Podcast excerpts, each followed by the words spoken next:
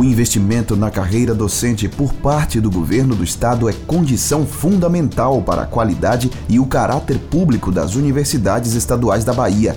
Valorizar o trabalho do professor é oferecer a chance de formação e de melhor qualidade da vida a milhares de estudantes e suas famílias. No dia 11 de setembro acontecerá em Salvador a mesa de negociação com o governo.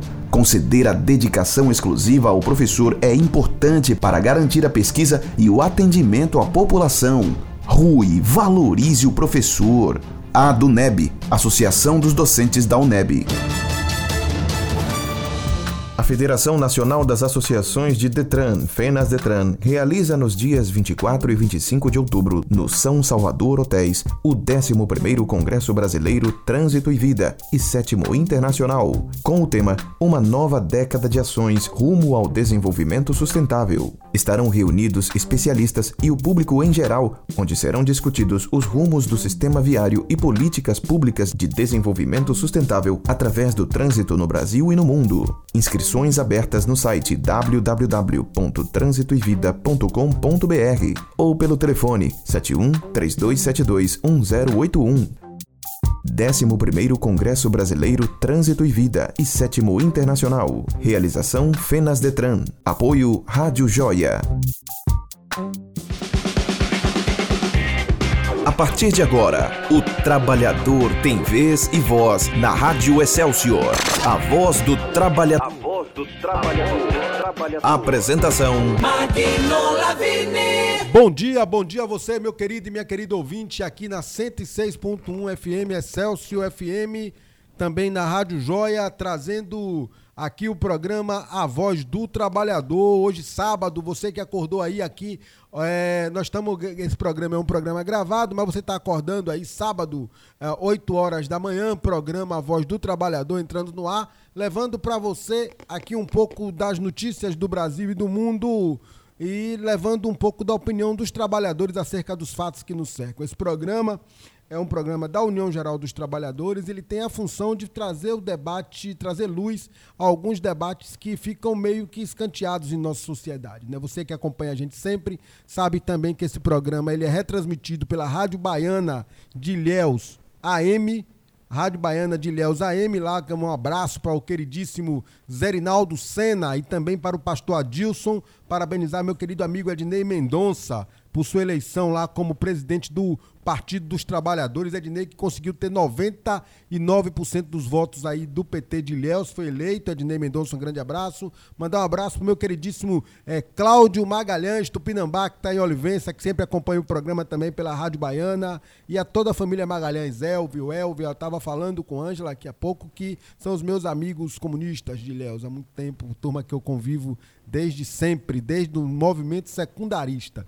E estamos aqui com esse programa e hoje nós vamos conversar com Ângela Guimarães, ela que é presidente, presidenta da UNEGRO, a União dos Negros e Negras pela Igualdade, uma das entidades mais importantes do movimento negro nacional. Ela tem uma vasta experiência aí nessa batalha, ela que é socióloga, e a gente vai conversar sobre as ações afirmativas como é que está essa a questão das ações afirmativas a partir do governo do presidente Jair Bolsonaro, como é que as coisas estão se comportando.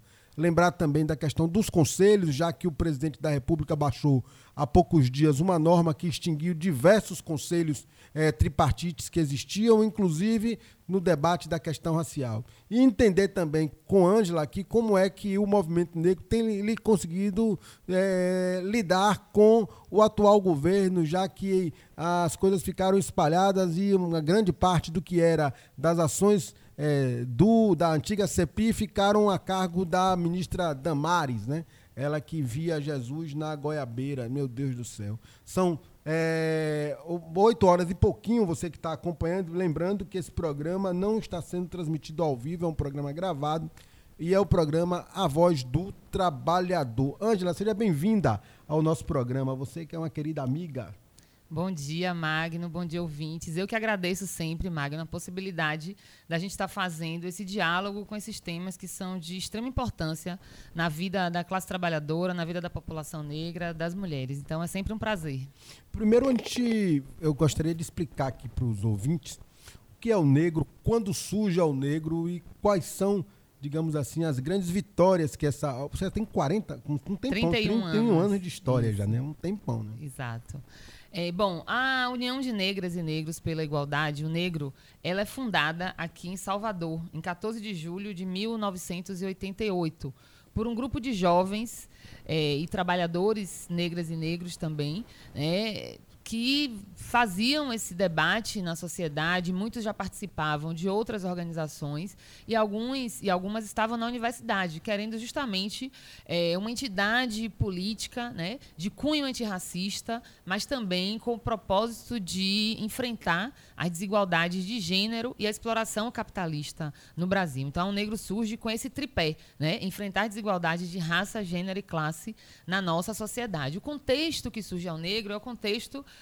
da redemocratização do Brasil, né? junto com aquele boom dos movimentos populares que ou se reorganizaram ou se organizaram a partir desse contexto do ascenso das lutas populares E da Constituição de democráticas. 88, né? A Constituição de 88. E ainda mais agravada pelo fato de, em 1988, eh, oficialmente os governos brasileiros estarem eh, comemorando e saudando o centenário da abolição. né? Sim, a gente sim. surge nesse contexto justamente para fazer a crítica. A primeira né? vez que eu participei de uma atividade política foi ah, numa igreja, na igreja São Francisco de Assis, em Ilhéus, que era um debate sobre a abolição, da Abolição. escravatura. Exatamente. Em 88. Então, em 88, né, o Brasil foi tomado por esse debate. E a Negro, junto com outras entidades do movimento negro, diziam justamente o contrário. Não há que se comemorar 100 anos, há que se denunciar os 100 anos de uma abolição inacabada e incompleta. Mas por quê? Qual era o contexto que as entidades colocavam para poder. É, é bom botar em perspectiva Sim, isso, porque claro. é assim, um debate que já era grande em 88 e que continua vivíssimo até hoje, né? Exatamente. Por que, que ah, o 13 de maio não O seria. 13 de maio não é nosso dia, era o lema, É. né? O Por 13 de maio não é nosso dia. Porque o processo eh, da oficialização da abolição da escravidão não levou em conta as demandas daquela população negra, né? Que queria eh, direitos e integração, de fato, à nova sociedade, eh, digamos assim, do trabalho livre que estava nascendo. Né? O Brasil foi o último país do mundo a abolir a escravidão. O Brasil foi o país que mais recebeu africanas e africanos escravizados, mais de 4 milhões de seres humanos sequestrados, traficados e que tiveram ah, imposta a sua vida, né, a condição de trabalhador escravizado aqui do outro lado do Atlântico. Então, o Brasil contava a seguinte narrativa, né? Depois do 13 de maio, a partir do 14 de maio de 1888, o Brasil se tornou uma nação livre, soberana e democrática, onde todas as pessoas de todos os segmentos raciais e populacionais tinham acesso aos mesmos direitos. E Aí seria a até esse denúncia mito da nossa democracia é o mito da radical, democracia da racial. racial. Exatamente. O mito da democracia racial. Então, o negro, ela também vem na esteira desses debates de denúncia de uma abolição incompleta e inacabada, justamente por isso, porque não- nunca existiu uma democracia racial. Na verdade, nós almejamos que uma democracia plena e completa, de fato, exista no nosso país, que a gente nunca viveu.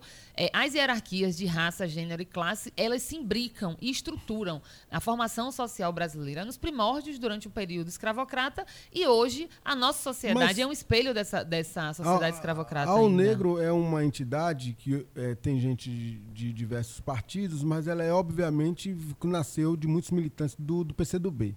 Eh, como é que o- vocês, uma parte da O Negro, oriunda de um partido comunista, que discutia a questão da luta de classe como a principal bandeira e vetor, parte para ter uma entidade que entende que a luta de classes ela é também a luta pela questão racial. Não, não criou assim alguns conflitos que eu conheço várias pessoas de, de, de estruturação eh, teórica marxista que acham que inclusive a luta racial ela é diversionista no sentido da luta geral dos trabalhadores. Como é que o negro enfrenta esse debate?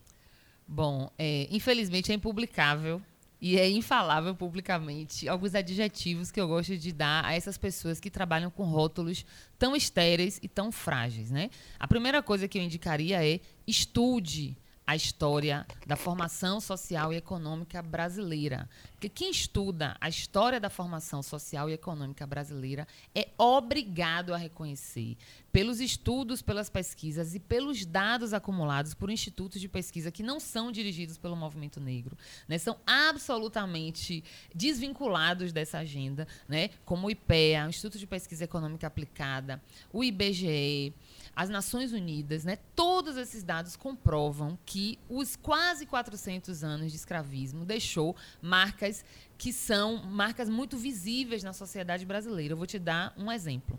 É, você é presidente de uma central sindical de grande importância aqui na Bahia e você sabe que quando a gente faz um raio-x do mercado de trabalho brasileiro e baiano, a gente vai ver que na base, nas ocupações de chão de fábrica, com a maior precariedade, com maior informalidade e com menores salários, a gente vai ver uma massa negra. Sim, Exemplo, fato. trabalho doméstico, construção Gari. civil, é, trabalhadores de limpeza, limpeza porteiras e porteiros, seguranças. Entretanto, quando a gente vai para o topo das empresas, e isso tem uma pesquisa também do, é, do Instituto, de vários institutos, na verdade, mas o Instituto Etos lidera isso, Sim. uma pesquisa feita com as 500 maiores empresas em atuação no Brasil. E quando você vai ver o topo, esse topo não reflete os 54% de população negra que nós somos. Nós temos apenas é, 0,4% de mulheres negras chefiando essas 500 maiores empresas do Brasil. Então, via de regra, a base é negra, mas o topo, onde estão posições de comando e de decisão, é, autonomia é, financeira, mas quando estão também, postos Angela, de decisão. É um reflexo, inclusive, nos partidos políticos e até nos partidos políticos de esquerda. Sim, exatamente. Eu não vou rotular aqui de esquerda branca para não me chamarem de sectária, mas é um pouco próximo disso, porque os espaços de é, reconhecimento econômico, social, status e poder e decisão, eles são espaços majoritariamente, exclusivamente brancos no Brasil. Você olha para qualquer estrutura, seja uma estrutura de uma universidade. A gente teve, é, ano passado, a primeira reitora negra eleita de universidade federal no Brasil. Já tinha tido uma primeira em 2013, mas foi uma reitora pro tempore, a ex-ministra Nilma Lino Gomes, Sim. da Unilab, a Universidade Internacional da Integração foi quando foi brasileira quando foi fundada. Então, é nomeada uma reitora pro tempore. Depois ela saiu para ser ministra, então não teve Correto. tempo de ter eleição. Mas foi a professora Joana Dark, é, Joana, desculpa, Joana Angélica Guimarães, aqui lá na Federal do Sul da Bahia, da sua região. Então, a primeira reitora negra. Este ano ainda, nós tivemos uma eleição de outra reitora negra aqui na Federal, do Recôncavo da Bahia, a professora doutora Georgina Gonçalves, que foi Sim. impedida, censurada, impedida de assumir. Foi nomeado o terceiro da lista tríplice. Então, para você ver como o acesso das pessoas negras, sobretudo das mulheres negras, aos espaços de poder não é gratuito, não é tranquilo, não é natural, não reflete o 54% Mas aí eu vou de novo no argumento de setores da esquerda que Sim. dizem o seguinte, que isso não tem a ver com o fato delas serem negras, que tem a ver com o fato delas serem pessoas de classe social pessoas pobres, que, é, que, o recorte correto ah. seria a questão da renda e não eu, da eu, cor Eu vou da chegar pele. aí, mas para exemplificar o caso de, dessa reitora, eu vou te dizer o seguinte: ela é tão professora, tão doutora, tão estável, publica tanto que são os requisitos para concorrer Correto. a ser reitora. Certo? O, o homem que foi indicado na terceira, que eu saúdo porque é uma figura do campo progressista, mas é um homem é, não, não negro e é, de esquerda afiliado até um partido mais demarcado do que ela. Você poderia dizer, Bolsonaro fez uma intervenção porque e não queria fulano de A, B ou C de tal partido. Mas não, ele nomeou justamente do partido que ele mais combate. Por quê? Para impedir que uma mulher negra ocupasse aquele lugar, a mais votada majoritariamente. Então, é, o racismo, ele não é dois mais dois são quatro. Ele é um sistema de dominação ideológica, econômica e política um braço indissociável do capitalismo, porque é só você ver também a divisão geopolítica de poder e econômica no mundo. Onde é que está concentrado o capitalismo de ponta? As, os grandes recursos econômicos, os, as maiores empresas, os maiores bancos, etc., etc., nos países da Europa. Em contraponto a isso, o continente africano, o continente latino-americano ainda sofre com as consequências Mas não do é porque no processo de acumulação primitiva do capitalismo uh, esses continentes foram justamente os que foram saqueados? Foram saqueados, mas eles continuam. É porque não parou lá. A gente tem uma mania muitas vezes, e por isso que eu digo sempre, gente, estudar faz bem. É verdade. Não dói, é legal. Pega aquela hora livre que você fica zapeando no WhatsApp, à toa, ou então stalkeando o ex ou a ex no Facebook e utiliza para ler. Como é, mãe? Tem isso também, stalkeando, quem fica seguindo assim de forma obsessiva, ah, aquela pessoa que não lhe quer mais. Tem esse problema do stalker, né? Então, o que é que acontece? É, o racismo ele não ficou congelado, certo? No século XIX.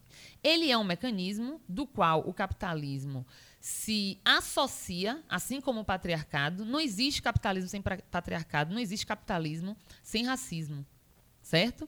Porque você precisa dividir entre nações civilizadas e nações que são subordináveis. Você precisa decidir, é, você precisa dividir, né? Hum. A ideia do racismo científico foi essa. Existem povos que, por sua natureza, suas características naturais, de brancura, de local de nascimento no continente europeu, são destinados a mandar e a explorar. E outros, pela sua incapacidade intelectual, de criação civilizatória, são destinados a serem escravizados e subjugados. Então, essa ideia que depois foi sendo, é, como eu posso dizer, sofisticada de acordo com cada fase do capitalismo, até chegar na fase ultraliberal que a gente está vivendo, onde populações inteiras são descartadas. Né? Populações de países que estão em guerra civil e tentam fugir dali para entrar na Europa. Elas são inteiramente descartadas no mar. E a gente não, não é, não vira uma comoção mundial, uma comoção é, global. Quando, o pessoal né? fala que quando a, o corpo é negro não viraliza, né? Uhum. Tem uma, uma situação... Não comove, não, comove, não sensibiliza, é não gera empatia. Mas é fruto dessas ideias, Magno, disseminadas há 500 anos, né? Nenhum sistema econômico, político, social se estrutura sem uma fortíssima ideologia. A prova disso é Bolsonaro. Bolsonaro não se sustenta só a partir do que ele pensa e do que ele faz, sem uma forte máquina de propaganda e soma isso uma forte máquina de fake news. Sim. Certo? Então ele não se sustenta. Ele em si, na essência, ele é facilmente desconstruído. Onde é que ele se ancora? Nessa máquina de fake news que foi é, utilizada na eleição de forma ilegal né? E que o TSE ainda não julgou, a gente sabe bem por quê. Porque já temos aí um golpe em andamento com STF, com TSE, com várias instituições, com tudo, certo?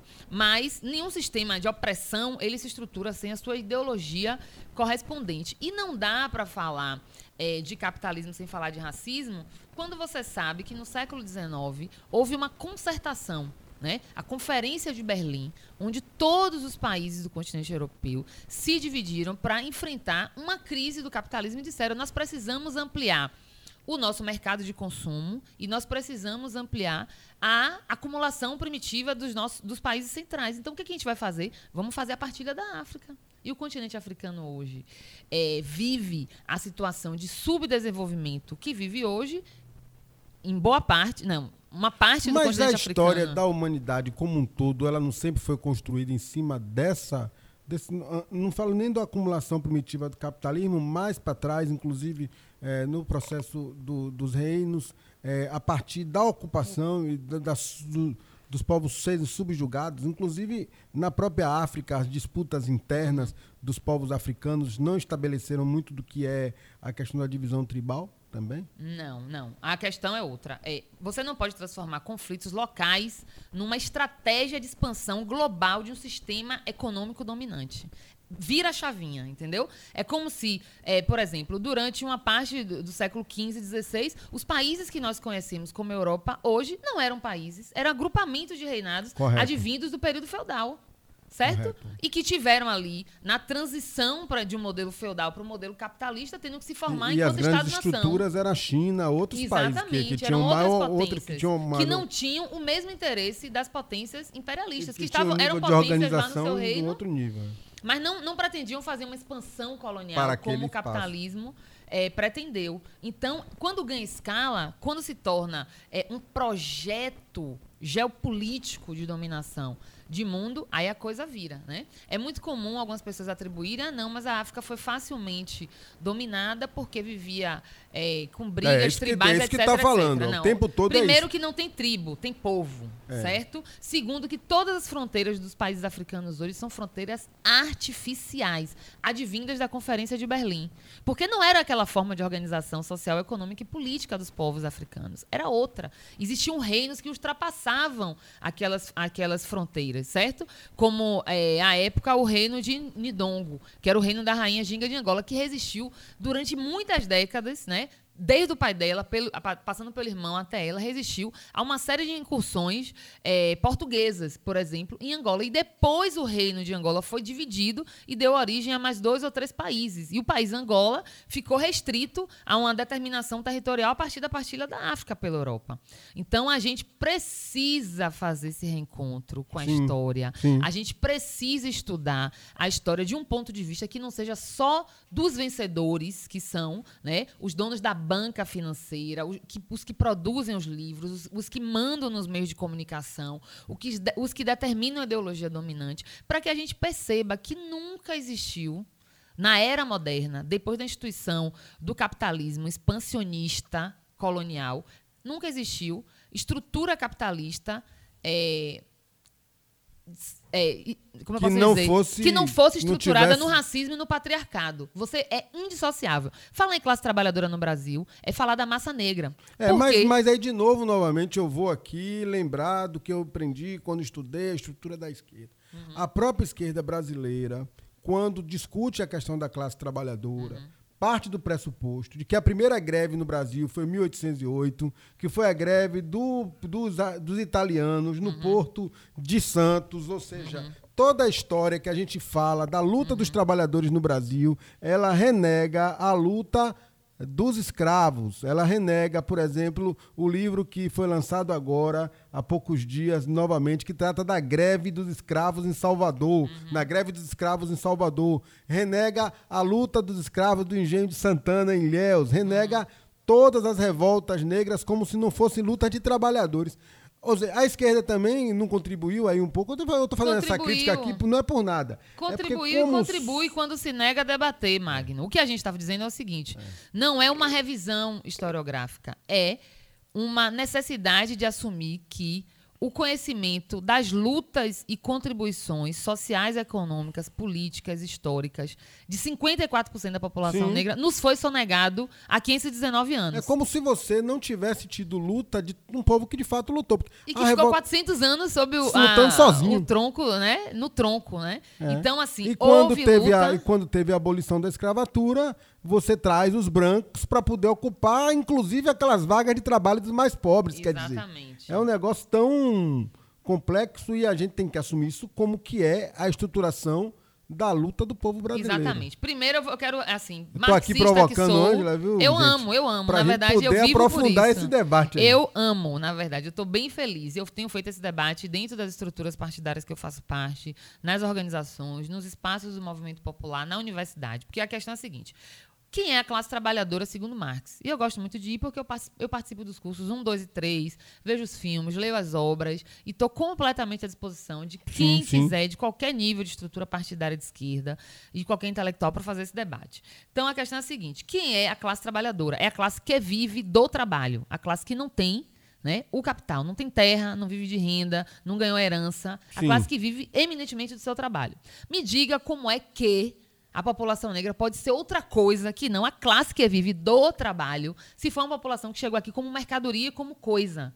É, não chegou, não recebeu pior- capitania é, é, hereditária. Era, era pior do que isso no sentido de que é, ela vivia do e para, o Para, trabalho, exatamente. apenas para isso. Apenas, exatamente. A Era um mecanismo. e viver. Exatamente. Era um mecanismo, um instrumento daquele modo de produção escravista, certo? E sofrendo os piores horrores. Eu Os li há poucos dias agora, por exemplo, as teses do- de, de quebrar as costas dos negros, que eram os estupros seguidos que homens negros sofriam Uhum. para poder perderem a demonstração de poder por parte a- as fazendas de que, de, de criatórios para que os negros que teriam melhores condições reproduzissem X Exato. negrinhos novos Exato. para que a, a escravidão, a né, reposição do, de mão de obra. Quer dizer, uma, é, era essa a estrutura, né? Exatamente. Eu vou voltar aqui só um pouquinho para poder fi, finalizar aqui esse pensamento. Então, a população negra saiu de coisa, né, de, de da coisificação, que nunca foi coisa, porque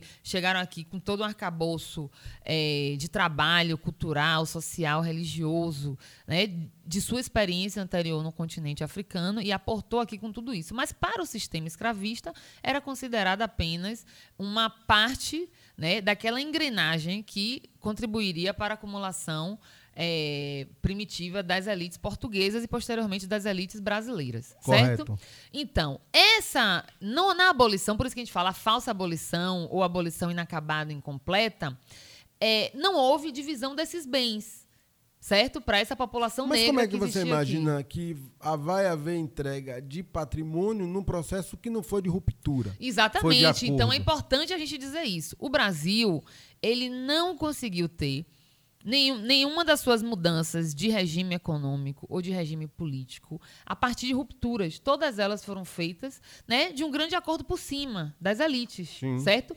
Para impactar da, na forma mais suave possível na perda de poder, na perda do controle social, político e econômico dessas elites.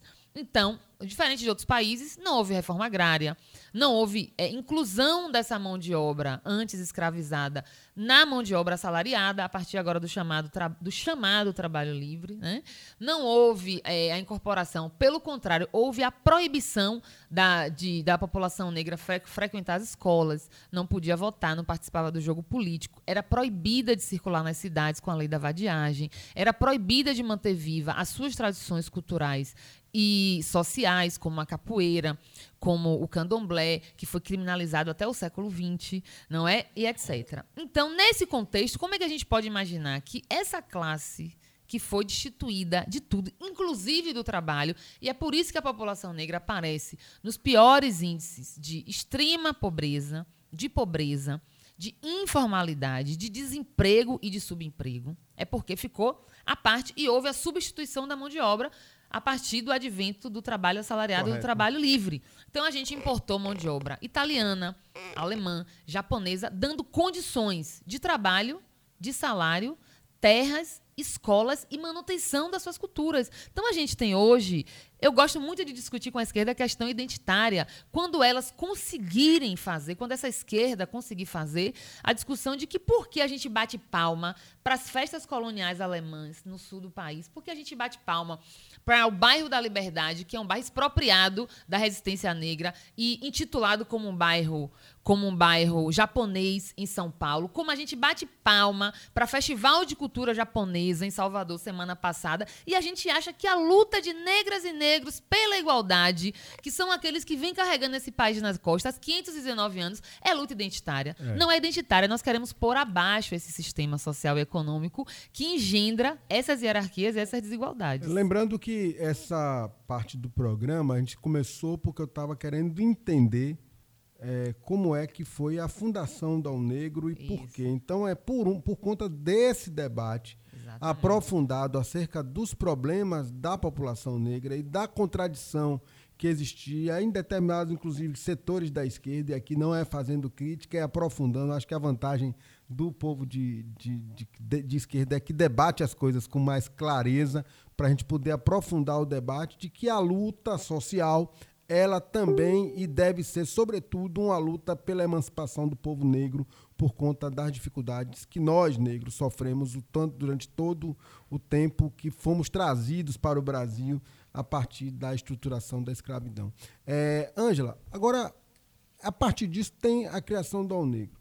Uhum. E como é que foram as lutas? Porque, assim, é o que eu estou vendo agora, é, com muita tristeza, inclusive, é que eu imaginava que os avanços civilizatórios que o Brasil tinha alcançado no pós-Constituição de 1988, que era a questão dos conselhos, da participação, da tentativa de concertação social, muito embora tímida, mas que de fato passou a existir nas estruturas é, públicas, você teve experiência de trabalhar no governo federal e tudo, pode até compartilhar conosco, é, eles tivessem algum nível de estabilidade.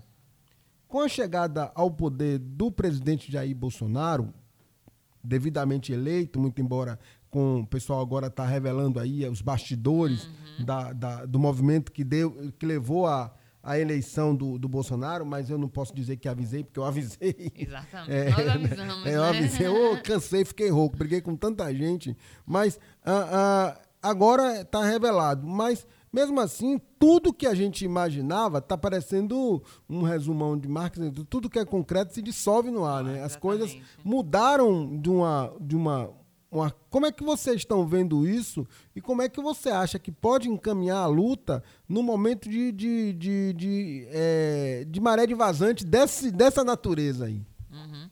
Bom, é, primeiro, assim, é bom destacar, Magno, que de 88 para cá, e sobretudo com o advento, as conquistas que a gente conseguiu consagrar na Constituição de 88, é, o movimento negro, as entidades da luta contra o racismo, o movimento de mulheres negras, nós contabilizamos árduas, sofridas, suadas, mas muitas vitórias. Né? As vitórias que começam com a criminalização do racismo na Constituição de 88, porque até então. É, mas é criminalizado, mas mesmo assim não é claro o que é o crime de racismo inafiançável, o que é apenas. Como é que chama? Que ele fala injúria, injúria. racial. Sim. Aí se depende há do um delegado. Desvio. Não, há um desvio, uma desvirtuação, não tenha dúvida. Mas eu digo isso porque foi essa criminalização exposta na Constituição que abriu a avenida para a gente é, conseguir aprovar uma série de outras políticas Sim. a posterior, que eu vou citar cada uma delas aqui. Claro, porque importante. A gente sempre teve uma elite cínica, além de muito cruel, né, porque ela quer manter exatamente os mesmos padrões de dominação da época do escravismo, sem dizer que é escravidão, porque é uma elite que tem quartinho de empregada, dois por dois, é. dentro de casa sem janela. É uma elite que não assina a carteira da trabalhadora doméstica e por isso apoiou o golpe e apoiou o Bolsonaro. É uma elite que não fica feliz de ver seu filho estudando na mesma universidade pública de outras jovens negras e negros das periferias. Então a nossa elite é cruel, escravocrata e cínica. E nesse cinismo das nossas elites, gente, preste atenção, elite, quem herdou patrimônio, quem não precisa trabalhar todos os dias, não é você que é classe média média, ganha seu dinheirinho suado. E se ficar um mês sem trabalhar, não tem como pagar as contas, né? Eu tô falando de elite mesmo, de quem herdou as coisas pelo sobrenome, de quem tem prédio, de quem tem terreno, de quem não se dá o luxo de trabalhar, de que tem uma horda de serviçais à sua disposição. É então, verdade. por favor, não confunda. Fruto dessas confusões, o Brasil está vivendo o que está vivendo. Então, voltando aqui. Nossa elite sempre foi muito cínica e nunca quis, é, sempre utilizou diversas estratégias discursivas Sim. e ideológicas para não assumir que o Brasil é um país racista. Então, utilizou muitas durante muito tempo. E a conquista da criminalização do racismo na Constituição é um divisor de águas nisso. O Brasil não poderia mais, estando consagrado na Constituição, dizer que não é um país racista se existe uma lei que criminaliza o racismo enquanto fenômeno ainda presente e demarcador né, de, do conjunto das relações Não, mas sociais. nosso país é um país que, por exemplo, agora começa a fazer releituras de tudo. Releituras, é. é a ditadura militar já não, não foi mal. Terra é, plana, né? É, a terra é plana, o, o, o brilhante Ustra não foi um torturador, herói, é um herói é. nacional, o, é. o, enfim. É, daqui a pouco. É, mas. Mas, enfim, vamos voltar lá para a criminalização né? do racismo. Nessas contradições do, da sociedade brasileira e da nossa elite perversa, cruel, escravocrata e cínica.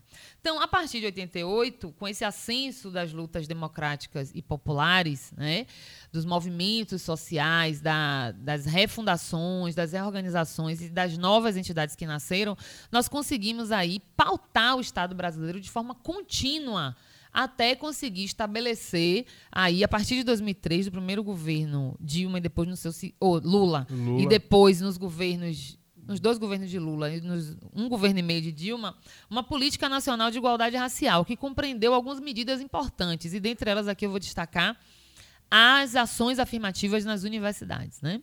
Depois de mais de uma década de lutas, e por isso esse debate que a O Negro vai fazer no dia 17 de setembro, Sim. nós queremos fazer uma reflexão. Né? O que, que mudou no cenário das universidades brasileiras com a inclusão das cotas raciais, né? Desse sujeito que nunca tinha entrado massivamente na universidade, que é a população negra.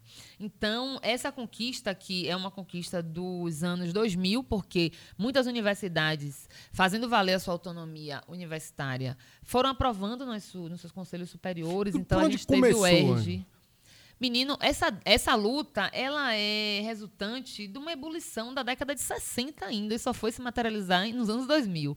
Porque depois da, da grande marcha liderada por Luther King, é, nos Estados Unidos, de toda a ebulição do Partido dos Panteras Negras, de Malcolm X, do conjunto Jesse Jackson, do conjunto das organizações de luta por direitos civis, né, de, de lutas contra as políticas de segregação nos Estados Unidos, né, se implementou um, um programa muito denso de política de ação afirmativa. Então né? começa nos Estados Unidos a política de ação é, afirmativa? assim, começa não, se adensa, porque na Índia a gente já tinha algumas experiências e alguns lugares outros do mundo já tinham. Porque a Índia, com aquele sistema é, meio que estático, assim, uhum. né, de que se você nasce numa classe você não pode Correto. transitar para outra, precisou implementar também um uma política de ação afirmativa afirmativa para gerar um pouco de mobilidade ascendente sim, né, sim, entre sim. as classes é, menos abastadas da sociedade. Então a gente tinha ali experiência na Índia, experiência em outros países, mas que se adensou mesmo, que ficou como referência no mundo, foi a luta por direitos civis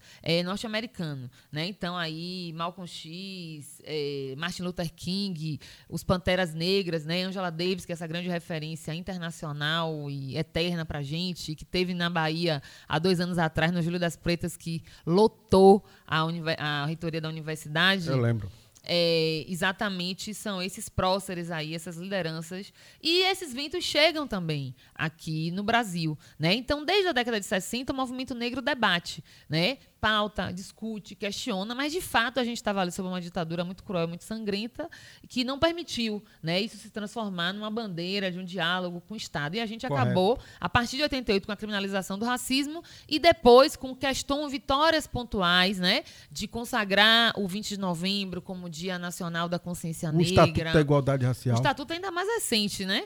Então, é, de 2003 para cá, com a criação de um ministério específico para é, cuidar das políticas de ações afirmativas é que a gente tem é, uma série de conquistas, como a lei da obrigatoriedade do ensino da história e da cultura afro-brasileira, africana e indígena. É, mas é uma lei também que tem um problema que quando fala de transversalidade, uhum. é um negócio que você não tem como você cobrar exatamente a aplicabilidade da lei. Não, é porque, é como eu estou dizendo, são várias coisas que têm de avanço, uhum. aí você, você, você considera uh, o racismo a criminalização do racismo, crime inafiançável. Uhum. Mas aí você tem a injúria racial, que 90% dos casos certo. vira injúria racial. É por isso que a gente tem que debater, ao lado da das leis, uma reforma é. do judiciário. Vou, mas, mas aí você estabelece uh, o ensino da, de, de África, uhum. da história da África no colégio, como ação transversal. Aí o colégio simplesmente bota em 3% do currículo uhum. para fazer uma coisa que é folclórica e diz que está cumprindo. Quer dizer, não,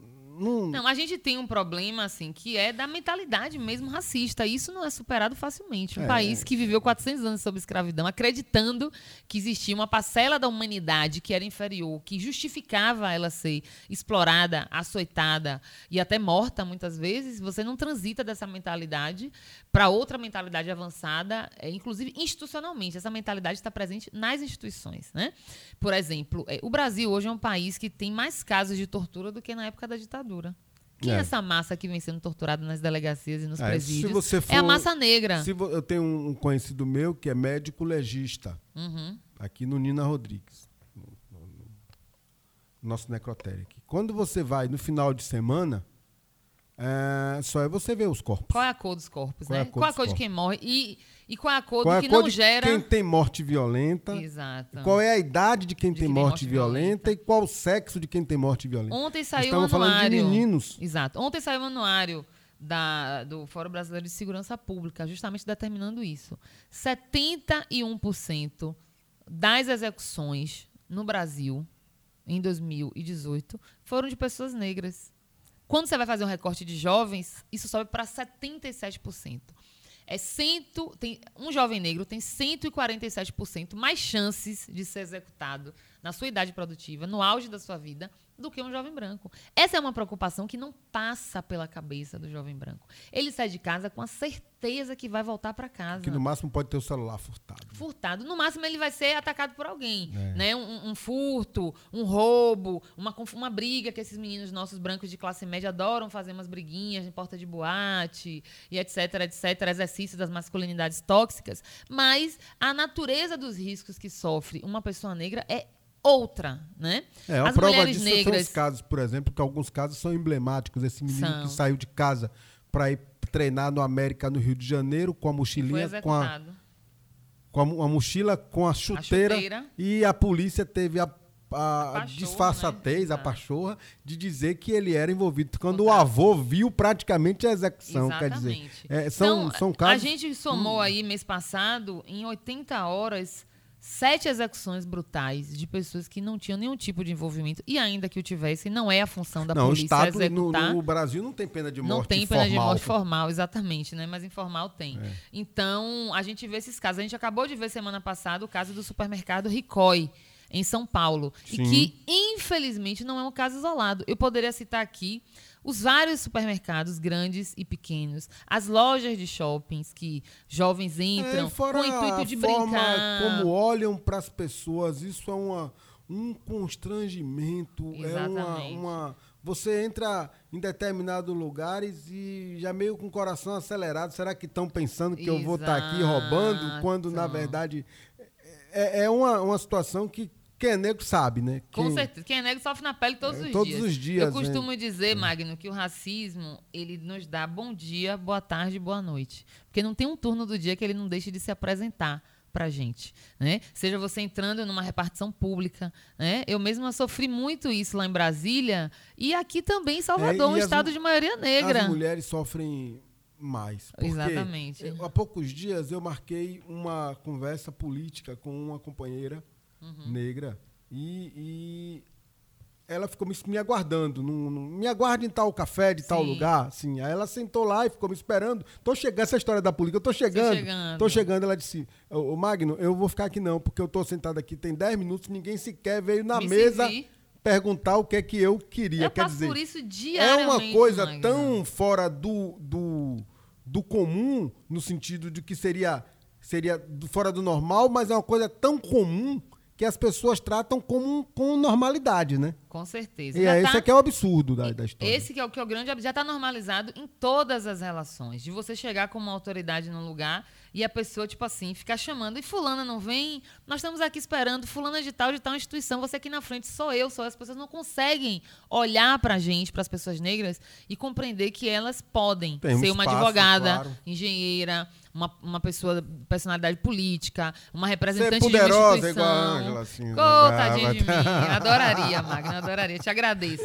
Mas então, é. voltando lá para as conquistas, certo? Eu quero dizer para você que tem leis que não pegaram por conta dessa estrutura racista das nossas instituições, o chamado racismo institucional, né? Tá tão incorporado na instituição que você não vence. A escola ela simplesmente se nega, não faz, acha que é implementar a história da África e ensinar candomblé. Essa ou, é a forma. Ou fazer um negocinho de folclore que bota Exatamente. o menino vestido branco de baiana, pintado de preto para virar o saci. Vestido como de aconteceu baiana, aqui na escola. Ou, ou, ou, faz a revisitação da escravidão, da escravidão, de uma forma pejorativa com os negros. A gente teria aqui mil exemplos. A gente é. lembraria aqui da festa da Vogue, a gente lembraria aqui das escolas, a gente lembraria aqui do chicoteamento desse jovem no supermercado Ricoh, e a gente lembraria aqui do esganamento no supermercado Extra na, no ano passado. A gente lembraria aqui casos aqui em Salvador. Ah, tem um caso, por exemplo, chacinas. que meu amigo Dogival Vieira, que sempre acompanha a gente uhum. pelas redes sociais, que é do Afropres em São Paulo, uhum. ele é advogado do Januário, uhum. que foi agredido, professor, agredido no estacionamento do supermercado. Pra, por, tentar, entrar, por tentar entrar em seu próprio carro. Seu próprio carro. Quer dizer. São esses é, absurdos. É, é. A gente lembraria é, aqui... E é importante lembrar, porque as pessoas, às vezes, quando sai da manchete, uhum, as pessoas esquecem. Esquece. E a gente tem que sinalizar que essas coisas representam justamente o, o que nós estamos dizendo. Exato. Existe racismo, a sociedade precisa discutir este problema, porque a cura desta doença ela só pode se dar primeiro lugar com você reconhecendo a sua existência. Por isso a importância da criminalização do racismo de 88, porque sem reconhecer a gente não consegue tomar, tornar política pública. Vou lembrar aqui o caso do Evandro Santa Rosa, abatido, indo com sua família para um chá de bebê no Rio de Janeiro com 80 tiros. É, mas Embora... aí o exército disse que não fez nada, não. Mas assim, fez, tipo... sim. 80 tiros estão lá, as cápsulas estão comprovadas. Mas... Entendeu? E não só matou ele, como matou não um preso, outro. Que matou o outro um que outro, foi socorrer. Que foi tentar socorrer, que foi pedir, avisar, dizer não, não cara de família, família etc. É. Executou duas pessoas, traumatizou uma família inteira, traumatizou a nação como um todo. Claro, Porque absurdo, nós, né? negras e negros, não saímos em paz. Eu costumo dizer que a gente faz um plano de segurança na cabeça. E é verdade, todos os dias antes de sair de casa eu digo, eu vou para onde? Eu vou pegar um transporte aonde? Eu vou saltar aonde? É seguro? Não é? Tem polícia? Não tem? Se tem, como deve ser o meu comportamento? Eu vou te dizer um exemplo clássico. Eu saio da minha casa no Barbalho para ir num, num, num supermercado no Laná. Num dia eu saí assim, um dia de sábado, domingo de tarde. Saí de chinelo, de shortinho, etc. Só com o cartão do banco que eu ia pagar e nem com identidade. Quando eu voltei cheia de compra, na esquina da minha rua, tá lá, não sei quantas viaturas da polícia. Eu me tremi da cabeça aos pés, porque eu falei, se eles me derem uma batida aqui, eu não tenho nem como me identificar. Tá, sei lá, uns 50 metros do meu prédio, ninguém vai ver, porque é escondido, ninguém vai claro. ver que foi comigo. E aí, nós temos medo de tomar batida é, policial. Nós, Sim. negras e negros, independentemente, eu não estou personalizando, estou dizendo nós, enquanto segmento populacional, né, temos. Nós temos receio de lidar com a guarda municipal. Eu, por exemplo, já fui detida arbitrariamente, injustamente pela guarda municipal de Salvador. Estou processando a guarda municipal e a prefeitura porque eu fui filmar uma arbitrariedade da guarda municipal, que foi o recolhimento violento de, de mercadorias de trabalhadores ambulantes e eles me deram voz de prisão. Não quiseram se identificar e quiseram tomar meu, apreender meu celular, eu não permiti, e me deram voz de prisão. Me colocaram numa viatura, rodaram comigo cinco delegacias e depois me levaram na delegacia de plantão que estava aberta na cidade. Fizeram terrorismo comigo, fizeram ameaças. Então, assim, é, eu não estou falando Absurdo, de nada hein? que é teórico, né? Nós não estamos protegidas. Você perceba que com essa ascensão da extrema-direita no Brasil, já tivemos as duas primeiras vítimas foram muito simbólicas. A execução brutal de Marielle Franco e tudo leva a crer que tem envolvimento desse grupo de poder que está hoje na é, presidência é, da República. Aí, as milícias chegaram ao poder, poder, da presidência da República do Brasil e no dia da eleição do segundo turno a execução de Modo Catendê. Catendê aqui um duas personalidades do, negras, um cara pacifista, Marielle também, demais. grandes lutadores da população negra e que foram executados. Isso é um recado Marielle, nítido. Primeiro que parece que o crime que ela cometeu foi ter entrado no reduto eleitoral de alguém, de alguém. ligado à milícia. Uhum. Quer dizer, é um negócio tão. Quer dizer, a consciência do povo, porque ela não comprava voto. Uhum. A consciência das pessoas que ela despertou em determinado lugar uhum. causou incômodo de tal maneira que os caras resolveram. Foi sua sentença de, de morte, morte, né? Então, e, e mestre Moa, porque pacificamente contra-argumentando com o vizinho. É, e o cara foi loucura, lá né? e achou que a forma de reagir a uma contraposição Era de ideias. Esfaquear um idoso pelas costas. Um idoso pelas costas, covardemente. covardemente. E esse tema está em júri, vai a júri popular 21 de novembro. Eu quero aqui reforçar a importância da mobilização da população de Salvador. E continuamos exigindo respostas sobre quem matou Marielle, quem mandou matar Quais Marielle e Anderson.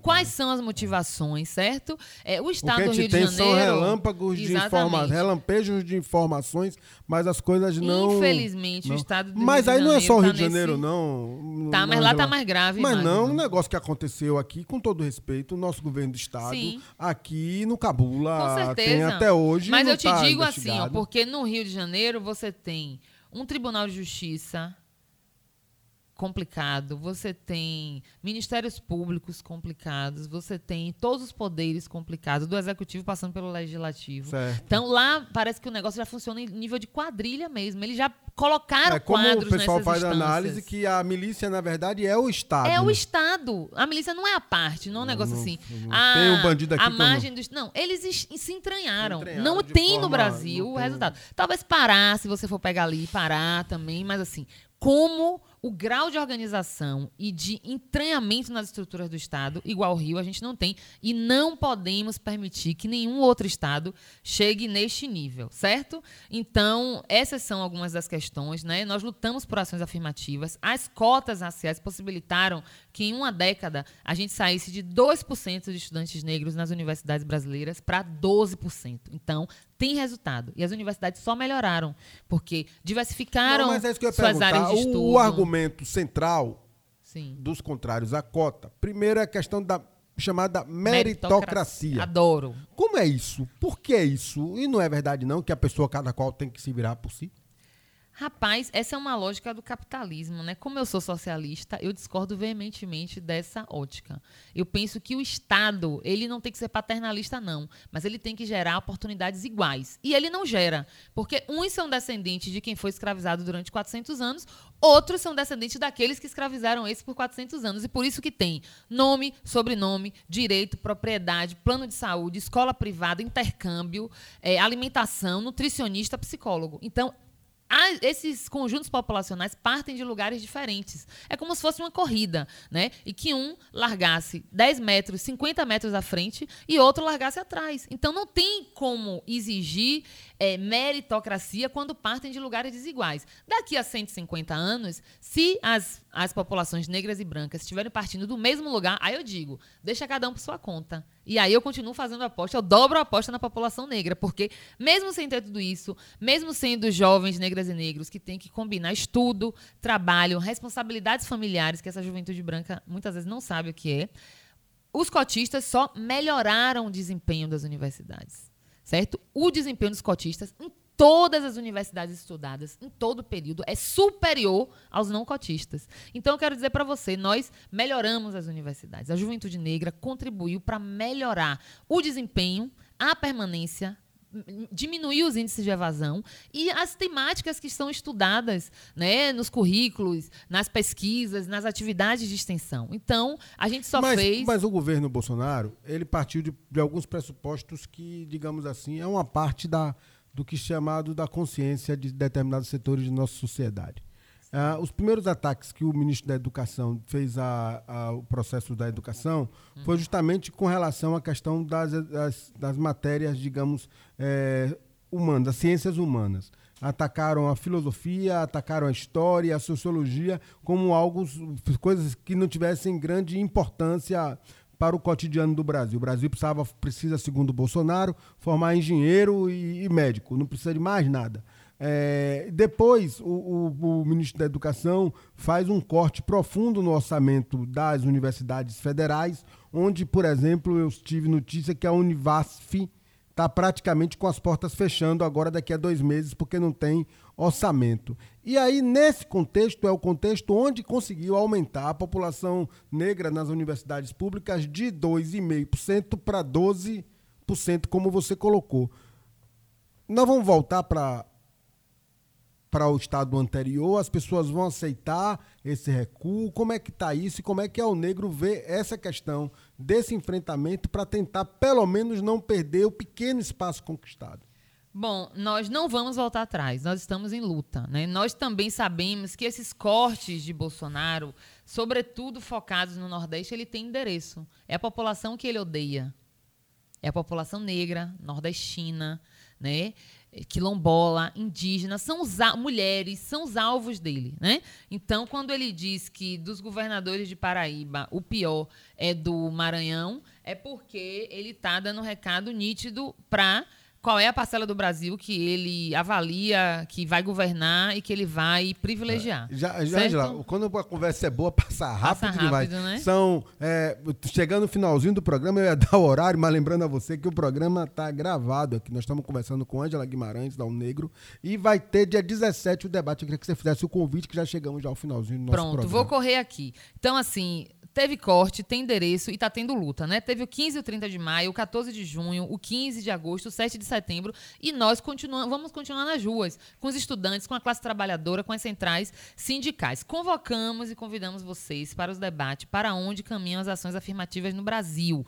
Uma reflexão após os 18 anos da terceira Conferência Mundial da ONU contra o racismo, discriminações xenofobia e intolerâncias correlatas. Vai ser um debate onde todas essas questões vão estar sendo colocadas e a gente vai contar com a participação de uma juventude negra, de ensino médio, das escolas públicas e que estão se preparando para adentrar a universidade. Qual é o nosso intuito? Fortalecer essa juventude, contextualizar que essa foi uma vitória suada, árdua, decorrente da luta de muitas gerações e que eles precisam se embandeirar dessa luta e fazer parte também dessa trincheira para que as conquistas não, não sejam, sejam demolidas, como a gente está tendo aí tantas perdas e depois da ascensão saber o endereço da, do debate vai ter que entrar no Instagram da isso, Negro, é isso? pode entrar no Instagram, arroba o Negro Brasil, que é o Instagram da O Negro Nacional.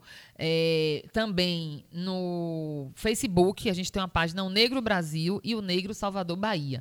Então, ainda hoje a gente divulga aí o local, porque teve é, uma situação aqui do local que estava inicialmente Pro, previsto, né? né? Mas então, é uma realização da O Negro, União de Negras e Negros pela Igualdade. Vamos ter a participação de Gilberto Leal, da CONEM. Sim, sim, queridíssimo da, amigo. Lutador. Querido, exatamente, um grande lutador das lutas contra o racismo, da deputada Olivia Santana, também, que é membro fundadora da O Negro, e que ama Ambos estiveram na conferência de Durban, da pró-reitora de ações afirmativas da UFBA, Cássia Maciel, para trazer um pouco esse panorama das medidas do governo Bolsonaro, o que é que está sob ataque, o que é que já mudou então, na Universidade Brasileira. Para saber com mais detalhe, tem que participar lá no dia 17, 17. vai estar lá no Instagram do Negro. Ângela, muito obrigado por sua participação no nosso programa, como sempre, trazendo uma temática que é fundamental para a gente.